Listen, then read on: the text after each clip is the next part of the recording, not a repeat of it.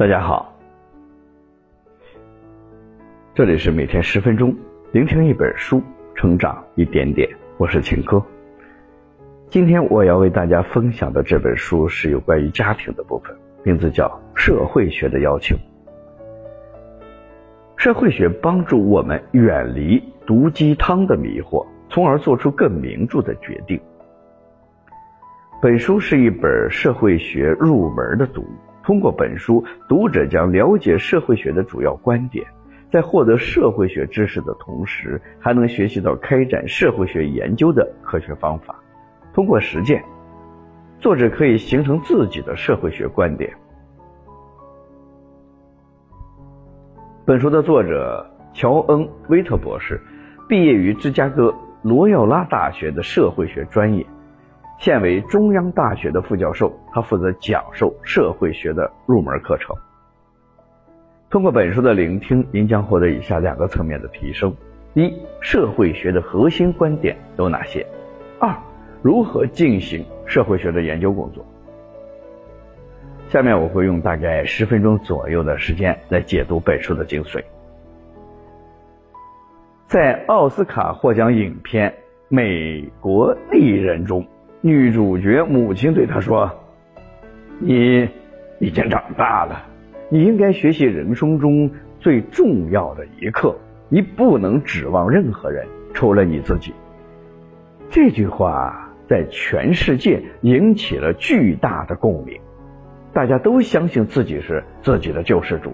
这种想法会赋予我们所渴望的控制力，会让我们成为自己命运的主宰。如果承认自己很可怜，认为我们存在依赖他人，这会让我们变得很脆弱。而事实上，女主角的母亲的观点并不正确。学完本书，我们将会认识到，我们每个人都很脆弱，都需要依赖他人。除了依赖他人，我们别无选择。而社会学将教会我们如何在社会中生存，并做出更明智的决定。接下来我们来说本书的核心内容。我将通过两个部分的内容来解读这本书。第一个部分，我们来了解一下社会学的核心观点有哪些。第二个部分，我会来解述系统性的了解一下如何进行社会学的研究工作。首先，我们进入第一个部分。本书是社会学的招生简章。社会学是一门涉及面非常广。非常有意思的学科，社会学研究的是一个人所处的社会群体如何影响这个人的各种选择。社会学有三个核心的观点，下面我们一起来看一下。首先，相比个人主义，人与人之间的相互依赖才是社会最主要的部分。巨无霸是这个观点最好的代言人。你能不能给自己做个巨无霸呢？你肯定会说，这有何难？不就是麦当劳当临时工的工作吗？给我面包、奶酪、牛肉饼、酸黄瓜、生菜、酱汁，一分钟就能搞定。你说的那些材料都是其他人做好的。作为独立的个体，你需要从头开始。就拿巨无霸的灵魂奶酪和牛肉饼来说，你应该如何得到这些食材呢？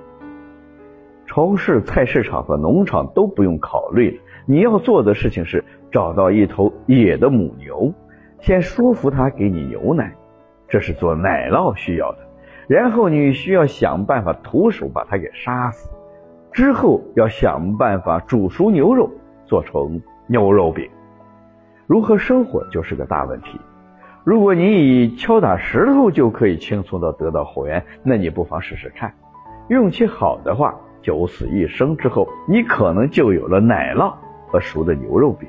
其他的食材，你又去哪里找呢？面包就只有两个字，但是你知道如何种小麦，然后做成面粉，再做成面包吗？你确信你有生之年有机会会做成一个巨无霸吗？所以，人与人之间看不见的相互依赖是真真实实存在的。接下来我们看第二个观点，你的选择其实是你所在群体的选择。一个人的成就放在所在群体的大背景下，才能够看得更清晰。莫扎特四岁能谱曲的背后，更多的原因是因为他们家是音乐世家。莫扎特是听着钢琴声长大的。比尔盖茨之所以大学没有读完就可以去成功的创业，因为他父亲是国会的议员，母亲是多个公司董事会的成员。莫扎特和比尔盖茨的事情成为了都市的传奇，是因为很多人故意隐去背后的场景。人为的制造奇迹，这种选择性讲述故事的方式是非常不负责任的。相比社会学的客观观点，不负责任的传奇才是真正的毒鸡汤。社会学的第三个观点认为，每个人都可以通过各种行为改变自己所处的文化和社会结构，从而改变群体的选择。有很多方式。都可以让你参与到改变群体选择的变革中去。这些方式包括做志愿者、加入红十字会这些公益组织，还可以成为公务员参与社区的变革，或者去 TED 这样的平台发表公开演讲，让全世界都听到你的主张。无论你在哪里，在你的人际交往中，在你的家庭生活中。在工作环境中，你都有机会积极的为社会变革而奋斗。每个人都有机会、有力量改变这个世界。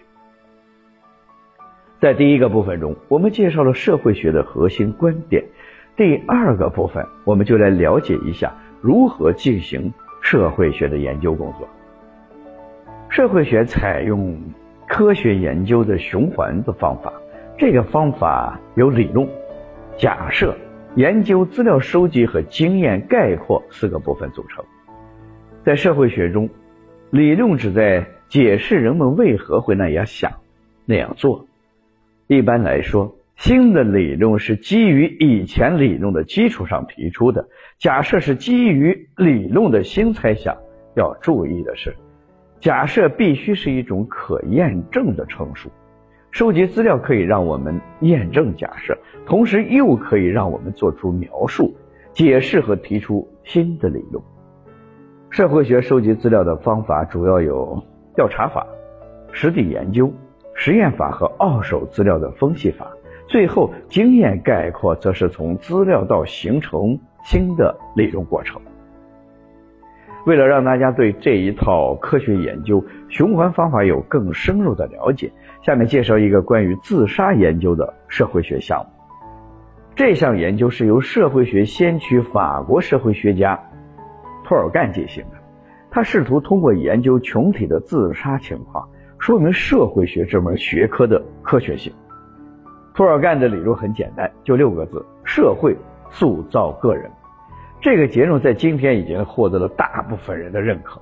可是，在托尔干的时代，大家认为自己是独一无二的个体。社会对自己根本就没有太多的影响，也就是说，根本不存在社会学所说的群体性决策。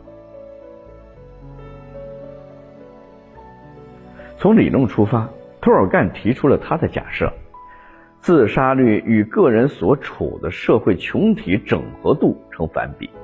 社会群体的整合度可以理解为一个社会的粘合度。中国社会的粘合度比较高。例如，北上广的每一个门牌号都有对口的居委会阿姨负责，而美国社会提倡个人自由，粘合度就没有那么高，很多人都不知道自己隔壁住的是谁。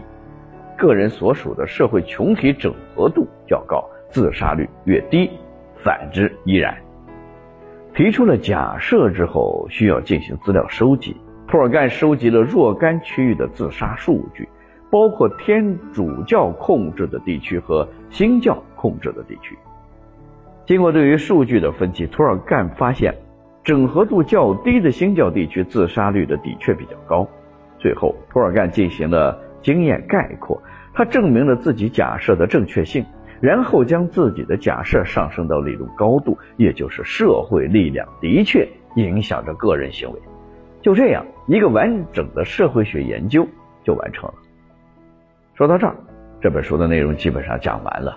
下面我们一起总结一下：社会学告诉我们，我们每个人的决策是所在群体集体意志的体现。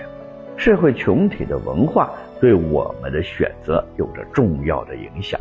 同时，个人可以通过各种方式改变我们的群体文化，在潜移默化之中，让群体选择变得更好。最后，我们系统性的学习了社会学的研究方法。通过社会学先驱涂尔干的自杀研究，我们了解了社会学家是如何开展学科研究的。好了，以上就是今天这本书的全部内容。恭喜你，我们又听完了一本书。每天十分钟，聆听一本书，成长一点点。我是秦科，我们下期再见。